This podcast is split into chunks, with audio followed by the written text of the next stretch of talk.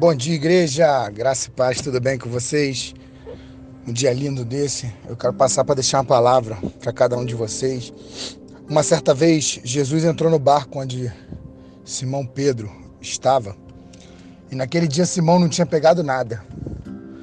Só que Jesus entrou, pregou e deu uma estratégia nova a Simão. Ele disse: lança a rede ao mar. E a palavra diz que Pedro lançando a rede, a rede encheu de tal maneira que ela chegava a se romper. Sabe, às vezes você está nesse processo aí, nesse início de ano, nessa caminhada, e não sabendo mais o que fazer, porque nada está dando certo, as coisas não estão acontecendo, você não vê o milagre chegando. O que Deus mandou dizer para você nessa manhã é que você precisa parar e ouvir a estratégia que vem dele para você. Para de criar as suas próprias estratégias. Para de deixar a sua mente te conduzir, a sua alma.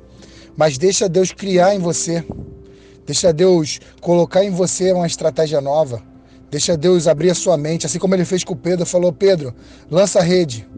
E ele pegou e obedeceu. Deixa Deus falar para você o que você deve fazer.